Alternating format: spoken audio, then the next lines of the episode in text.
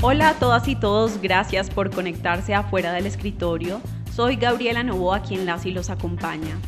Este espacio es clave para reflexionar en torno a las ciencias sociales y en este episodio dialogaremos sobre un tema que nos va a permitir entender más a fondo el por qué ha sido problemático para el modelo político de Afganistán la retirada de Estados Unidos.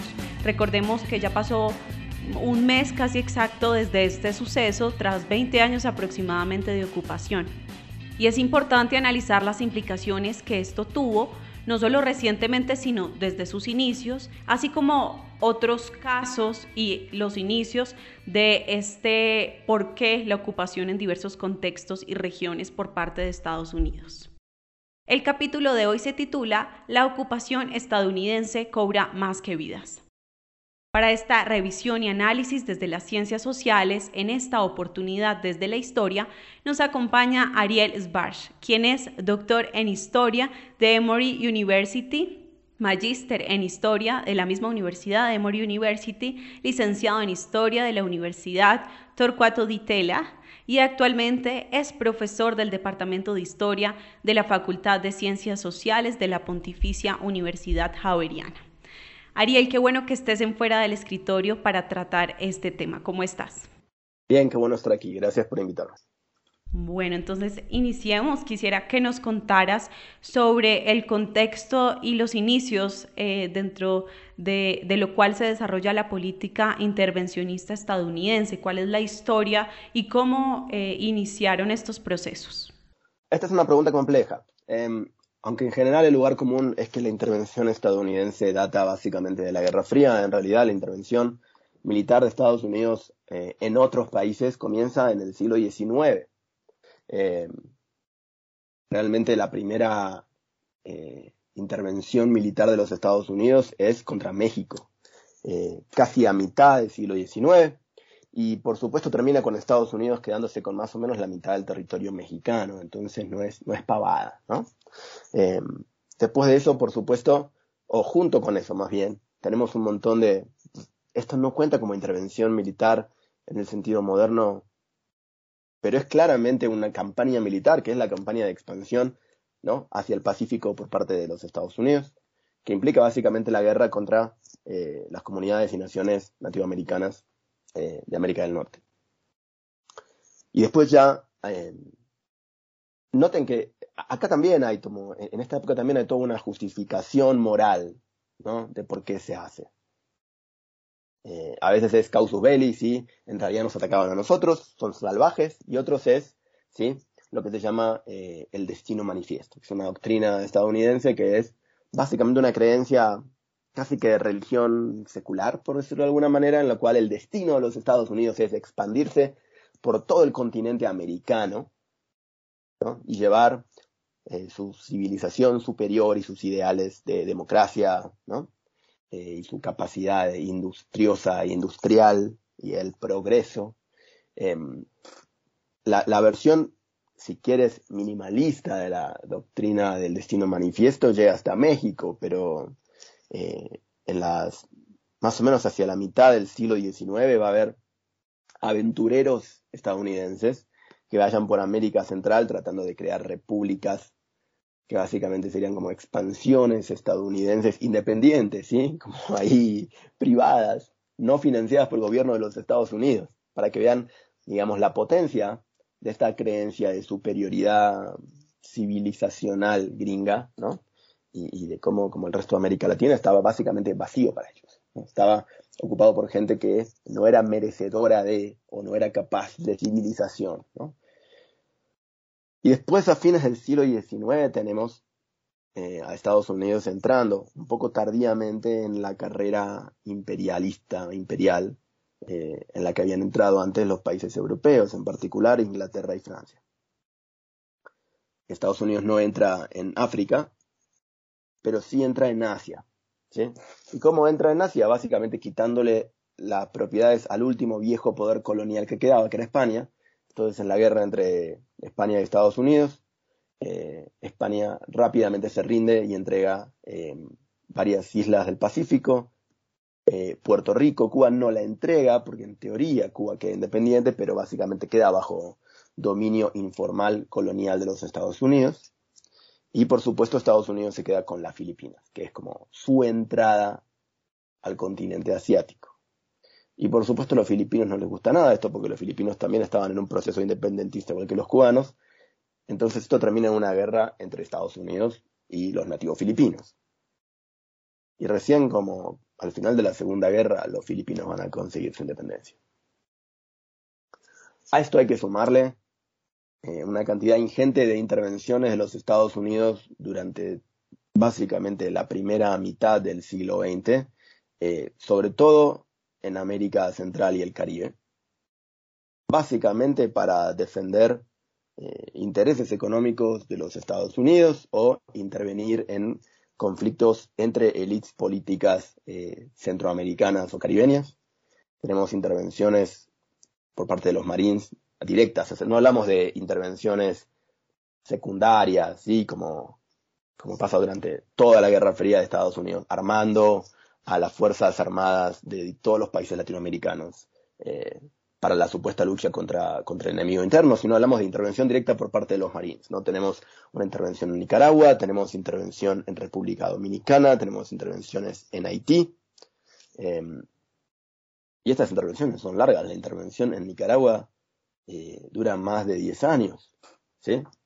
Eh, y ahí la justificación de todo esto va a tener que ver con supuestamente defender los intereses estadounidenses. A veces son muy poco sutiles. Estos son los intereses estadounidenses y nos hacemos valer porque tenemos la fuerza para hacerlo. A veces hay justificaciones civilizacionales, ¿no? Defender la vida o poner orden en una nación que de, nosotros determinamos es incapaz, ¿no? De gobernarse a sí misma. Eh, estas, estas justificaciones están obviamente marcadas con estereotipos raciales negativos sobre personas latinas y personas afro eh, eh, ¿no? que tiene que ver con estereotipos de los Estados Unidos, de jerarquías raciales que son al mismo tiempo jerarquías civilizatorias.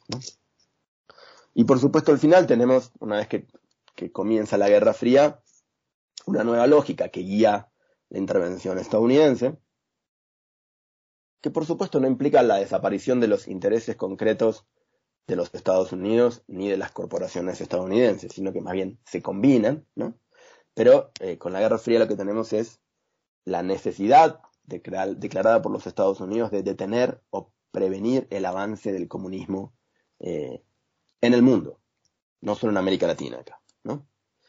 Entonces, tengan en cuenta que en el momento de, la Guerra Fría, o sea, después de la Segunda Guerra Mundial, es cuando Estados Unidos se, transforma en hegemón, eh, en competencia con el bloque soviético, y la capacidad de intervención de Estados Unidos no se limita ya al hemisferio occidental, ¿no? ni a algunos lugares específicos o como en las guerras mundiales a Europa y el Pacífico, sino básicamente a todo el mundo.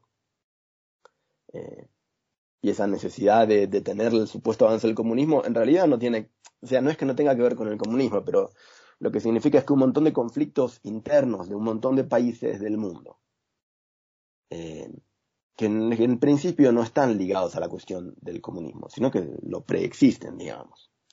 Eh, esos conflictos van a quedar intervenidos por la lógica de la Guerra Fría. Entonces, si uno de los bandos enfrentados logra exitosamente convencer a Estados Unidos de que sus oponentes son comunistas, entonces lo que logran es ¿no? ganar el apoyo de los Estados Unidos en un conflicto que era eminentemente interno. Em, esto pasa, por ejemplo, en Vietnam. ¿sí? La razón por la que Estados Unidos interviene en Vietnam, ¿cuál es? ¿Sí? ¿Qué pasa en Vietnam antes de la llegada de los Estados Unidos? Lo que pasa básicamente es que los vietnamitas están en un proceso de descolonización, están luchando contra los franceses. ¿No? Ahora, ¿qué pasa? Uno de los grupos armados más poderosos de la lucha contra la colonia francesa eran comunistas y te recibían ayuda o estaban conectados con China. Entonces, Francia usa eso para decirle a Estados Unidos, si yo pierdo acá, gana el comunismo. Y tienen éxito, Estados Unidos interviene por eso. Y después Francia decide que no vale la pena y es inganable, se lava las manos y se va silbando bajito y queda Estados Unidos ahí metido en ese fangal del que Estados Unidos no decide quedarse durante un montón de años, al final termina con una intervención, de nuevo, enorme y larguísima, y la más importante yo diría antes de Afganistán.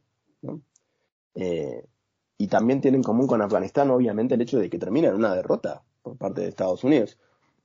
Cuando decimos derrota no queremos decir que Estados Unidos es derrotado militarmente en el sentido de que, de que efectivamente no eh, pierde en el sentido de que sus fuerzas son aniquiladas, sino que pierde en el sentido de que fracasa en lograr sus objetivos, que es, eh, bueno, que van cambiando en realidad durante tanto la guerra de, Vietnam como la guerra de Afganistán.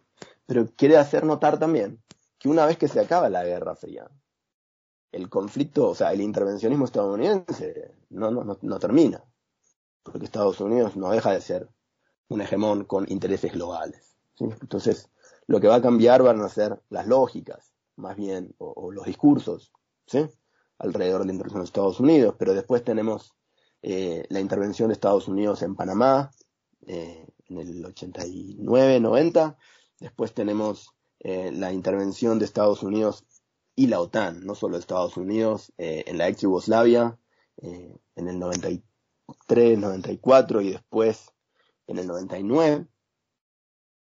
Y obviamente e, estas son, bueno, en realidad hay diferentes justificaciones en ellas, pero básicamente en la cuestión de Serbia eh, lo que tenemos es básicamente una, una, justificación que tiene que ver con eh, prevenir o detener eh, la comisión de crímenes de lesa humanidad y de limpieza étnica que efectivamente estaban pasando, pero la intervención de Estados Unidos, sobre todo en el 99, es una serie de bombardeos masivos en toda esta zona que quizás efectivamente detiene una campaña de limpieza étnica, pero lo que sobre todo hace es crear como una crisis de refugiados masiva, porque destruye un montón de, pues, zonas donde la gente vive todavía. Em, y bueno, tengan en cuenta también que eso pasa al mismo tiempo que Estados Unidos interviene también en Somalia por una cuestión de, que está en, en, un momento de hambruna absoluto y de descomposición de su gobierno también temprano en la década del 90 pero una falta de intervención, por ejemplo, en Ruanda, que también está atravesando una limpieza étnica y un genocidio interno. Y finalmente, con el 2001 tenemos la aparición de una nueva lógica, que es la lógica de, la lucha contra el terrorismo.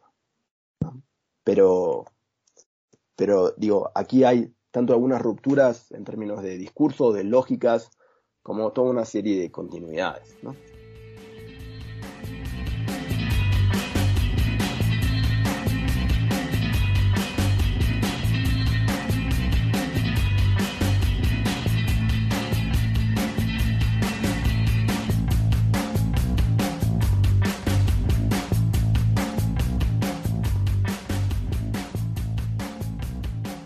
Digamos que ya con, todo este mapa histórico que nos presentas, realmente esto nos sitúa. Y, quisiera que en, el caso de Afganistán profundicemos como para entender más de, este fenómeno y también de la lógica y, mecanismos que hay detrás y que le permitió a Estados Unidos llevar estas, estas intervenciones por tantos años.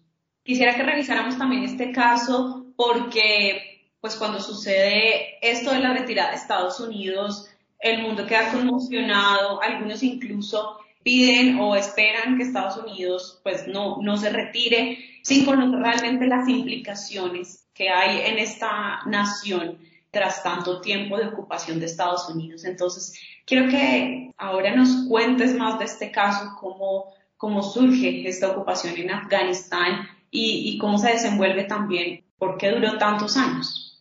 Bueno, esa es una, la última pregunta es, compleja. Yo creo que todavía está en debate en Estados Unidos por qué duró tanto tiempo. Eh, pero podemos eh, trabajarla un poquito. ¿no? La invasión a Afganistán comienza básicamente eh, después del atentado contra las Torres Gemelas del 11 de septiembre. una vez que se identifica, en realidad, porque lo asumen ellos mismos, que el causante de los ataques es una organización terrorista no gubernamental, digamos, o sea, no ligada a un gobierno específico, como es Al Qaeda, que es una red ¿sí? de actores no gubernamentales, eh, en realidad con, con, ligaciones y conexiones con un montón de eh, actores políticos en diferentes países, Arabia Saudita, Pakistán y Afganistán.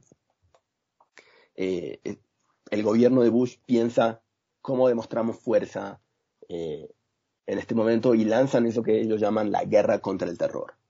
Y yo creo que el mismo concepto de la guerra contra el terror es parte del por qué la intervención en Afganistán dura tanto, ¿no? Porque la guerra contra un enemigo concreto, un país, es una guerra que tiene un final. Pero la guerra contra el terror es interminable, porque ¿cuándo se acaba el terror? ¿Cuándo se, le ha, ¿cuándo se ha derrotado al terror? Si es una fuerza vaga, ¿no? Nebulosa, indefinible. ¿Cuándo termina esa guerra? Tengan en cuenta que como, como parte de la guerra contra el terror, Estados Unidos va a lanzar una intervención militar también en Irak, que no ha terminado, y eventualmente intervenciones eh, en Libia, que es así terminó, en Siria, que no ha terminado, y un montón de cosas que no son estrictamente guerra, pero que son acciones militares, como el uso de drones armados y ataques de drones en buena parte de Oriente Medio y la zona nororiental de África, ¿no? Etiopía, Somalia, Yemen, todas estas estos países, en unas zonas de Pakistán, reciben cada tanto un ataque de dron por parte de Estados Unidos, ¿no? Bueno, ahora volviendo a Afganistán, ¿sí? Eh, algo curioso que pasa es que eh, el, secretario de Defensa estadounidense, Rumsfeld, decide que eh, el ejército estadounidense está atrasado y que va a hacer un ejército ligero, rápido, pum, pum, pum, para, para ganar rápidamente esa guerra. Y ganan rápidamente la guerra en el sentido de que Estados Unidos ocupa ¿no? la capital y los talibanes se retiran de el manejo político de Afganistán hacia zonas tribales, montañosas, eh, lindantes con Pakistán, con, cuyos servicios de inteligencia los talibanes están aliados desde la Guerra Fría, ¿no? Una cosa que quizás debíamos haber mencionado es que los talibanes tienen su origen, o sea, aparecen en escena como si queremos rastrearlo hasta un punto, hasta un punto en el cual básicamente conecta con Estados Unidos. Como parte lógica de la Guerra Fría, en Afganistán está presente la Unión Soviética durante la guerra. Y Estados Unidos le quiere generar problemas y por supuesto hay grupos eh, afganos que eh, se resienten y resisten de forma armada contra eh, la construcción de un Estado laico, secular, soviético en Afganistán. Y Estados Unidos los entrena, los arma, los financia. Y estos grupos de mujahidines, es decir, de miembros de una facción especial que se llama el wahhabismo, ¿no? Eh, que es básicamente una ideología religiosa ultra ortodoxa, eh, reinante sobre todo en, Arabia Saudita, que curiosamente es un aliado de los Estados Unidos. estos grupos de mujahidines afganos eh, con base en Afganistán a veces, perdón, en Pakistán a veces, donde se refugian y se entrenan y después haciendo ataques contra eh, el gobierno soviético en Afganistán. Eh, van a generarle un dolor de cabeza a la Unión Soviética y esto termina básicamente en el colapso eh, del régimen soviético en Afganistán, la retirada del ejército rojo de Afganistán y poco después también el colapso de la Unión Soviética. No es que colapsa por esto, pero es uno de los factores que contribuyen. Lo que pasa es que después esos mismos mujahidines entrenados, armados por Estados Unidos, la CIA, el Departamento de Estado, van a conseguirse un nuevo enemigo, que va a ser Estados Unidos que va a ser la otra potencia extranjera, eh, herética, que tiene influencia en la región donde que ellos identifican como, como ellos. Uno de los líderes del movimiento Mujahideen es Osama Bin Laden. Y otro es el Mullah Omar, que es el fundador más tarde, en la década del 90, de los talibanes. Entonces, de alguna manera, eh, la guerra contra, contra los talibanes en Afganistán, de alguna manera circular, tiene que ver con las lógicas de la Guerra Fría de décadas anteriores, ¿no? Es una cosa muy curiosa. Eh, entonces, los mujahidines, perdón, los talibanes se retiran de Kabul, los Estados Unidos entran, y acá es a donde empieza el problema. Porque el gobierno de Bush no tiene una idea de qué quiere lograr en Afganistán. No tiene no tiene un objetivo claro. Entonces se inventan el objetivo de lo que en inglés se llama el nation building, la construcción de nación, o más bien la construcción de Estado. Ellos tratan de, crear un Estado moderno, republicano, democrático en Afganistán, donde no hay una tradición cultural de ese tipo de formas de gobierno ni de regímenes y tratan de imponerla. Y esto va a tener éxito en la medida en que estén los Estados Unidos ahí armados y sus fuerzas, sus fuerzas armadas para garantizar eh, que ese régimen que los Estados Unidos crean eh, se mantenga. Porque este régimen va a ser extremadamente problemático. Estados Unidos va a terminar lidiando en este régimen con antiguos criminales de guerra, con warlords, o sea, con como señores de la guerra locales, eh, con autoridades eh, semimilitares o paramilitares tribales, van a ser incorporados en este gobierno y Estados Unidos no se va a molestar en establecer formas de control de, los abusos por parte de la nueva policía y ejército afgano, no va a molestarse en establecer controles ni regulaciones contra la corrupción y está entrando una cantidad ingente de dinero estadounidense para la reconstrucción de Afganistán. Entonces, la oportunidad de ganancia formando parte de alguna sección, no importa qué tan chiquita, del Estado afgano, es enorme. Entonces, un montón de gente aprovecha la volteada para enriquecerse, ¿sí? Famosamente, durante la década del 2000, sobre todo la del 2010 y hasta ahorita, eh, para lograr cualquier cosa, desde un permiso para abrir un negocio a, licencias de, no sé, médicas o de casamiento o, de, o, conseguir pasaportes o cualquier cosa, había que sobornar a alguien en Afganistán, ya fuera un juez, un funcionario, la policía. Y la gran mayoría de la población afgana, que al principio quizás muchos de ellos estaban entusiasmados con esta idea de un gobierno democrático representativo, rápidamente pierden la fe. Entre eso y la cantidad de muertes que va a tener los afganos rurales tradicionales, porque Estados Unidos manda drones, porque hay una boda, entonces ven una cantidad de gente acumulada y asumen que es una reunión terrorista y la bombardean. Eso no genera mucha confianza, ni en los Estados Unidos, ni en el sistema que los Estados Unidos están apoyando. Tengan en cuenta que el, ejército de los Estados Unidos va a realizar un montón de masacres y crímenes de guerra en Afganistán y que no van a pagar precio a una corte afgana por ese tipo de abusos, que el ejército afgano va a hacer lo mismo y no va a haber ningún tipo de consecuencia. Entonces, eh, la población afgana, muchos de los cuales estaban contentos de haber sacado de encima a los talibanes en el 2001, 2002, por ejemplo, ya no estaban tan contentos con los reemplazantes de los, de los talibanes en el 2010, 2015. Y de hecho, noten que en el 2003 eh, los talibanes ofrecen una rendición, una rendición con condiciones, ¿sí? No pagamos nada, no nos desarmamos del todo, pero desbandamos a los talibanes, vivimos nuestra vida tranquilos y se acabó esta cosa los Estados Unidos dicen que no. El secretario de Defensa, Rumsfeld, dice que él va a aceptar una rendición incondicional o nada, y si no, continúa la guerra. los talibanes entonces dicen, bueno, está bien, entonces continúa la guerra. Y es muy difícil mantener esa guerra, es muy difícil mantenerla porque los talibanes están en todos lados, son parte de la población, un montón de jóvenes que recuerdan que esta guerra dura 20 años. Los talibanes que, están, que tomaron Kabul hace un mes, ustedes vieron las fotos, tienen el, 30 años promedio, 20 años promedio. Significa que cuando comenzó la guerra en Afganistán no habían nacido o eran niños. Y entonces ellos no son los viejos talibanes, aún si la organización tiene el mismo nombre y los más viejos líderes son los mismos. Un montón de afganos jóvenes se unieron a los talibanes para sacarse encima el yugo de la intervención estadounidense y del gobierno títere de los Estados Unidos, que terminó siendo un gobierno pésimo.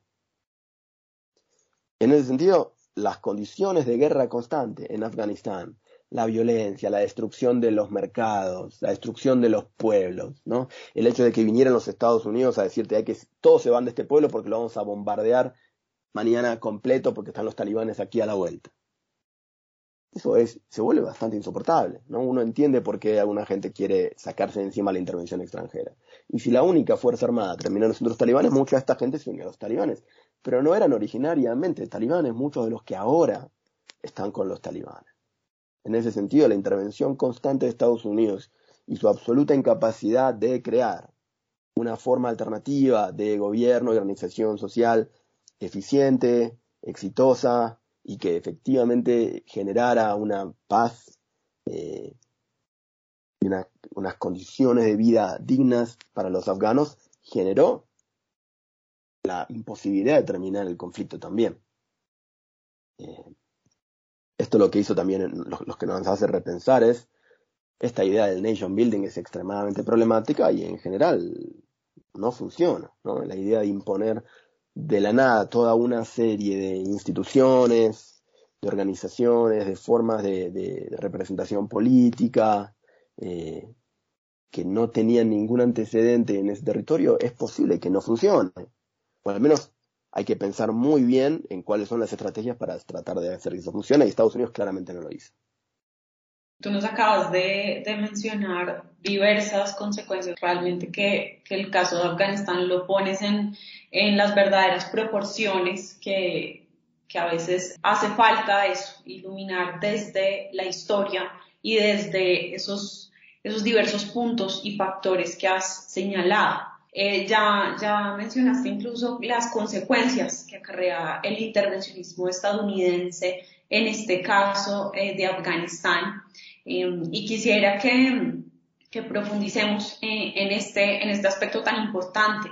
Y entonces si nos puedes mencionar quizá más de las consecuencias que, que, acarreó este intervencionismo en el ámbito político, económico, sociocultural Puede ser en este caso de Afganistán o en otros países intervenidos quizá con rasgos similares. Ok, me parece una, una excelente pregunta. Mira, el tipo de consecuencias que tiene la intervención estadounidense va a depender del caso específico. O sea, como mínimo, como mínimo, una, una consecuencia común a casi todos los, los casos va a ser, obviamente, costos en vidas humanas, eh, en la disrupción económica y social, en la división de familias, en la destrucción de infraestructura.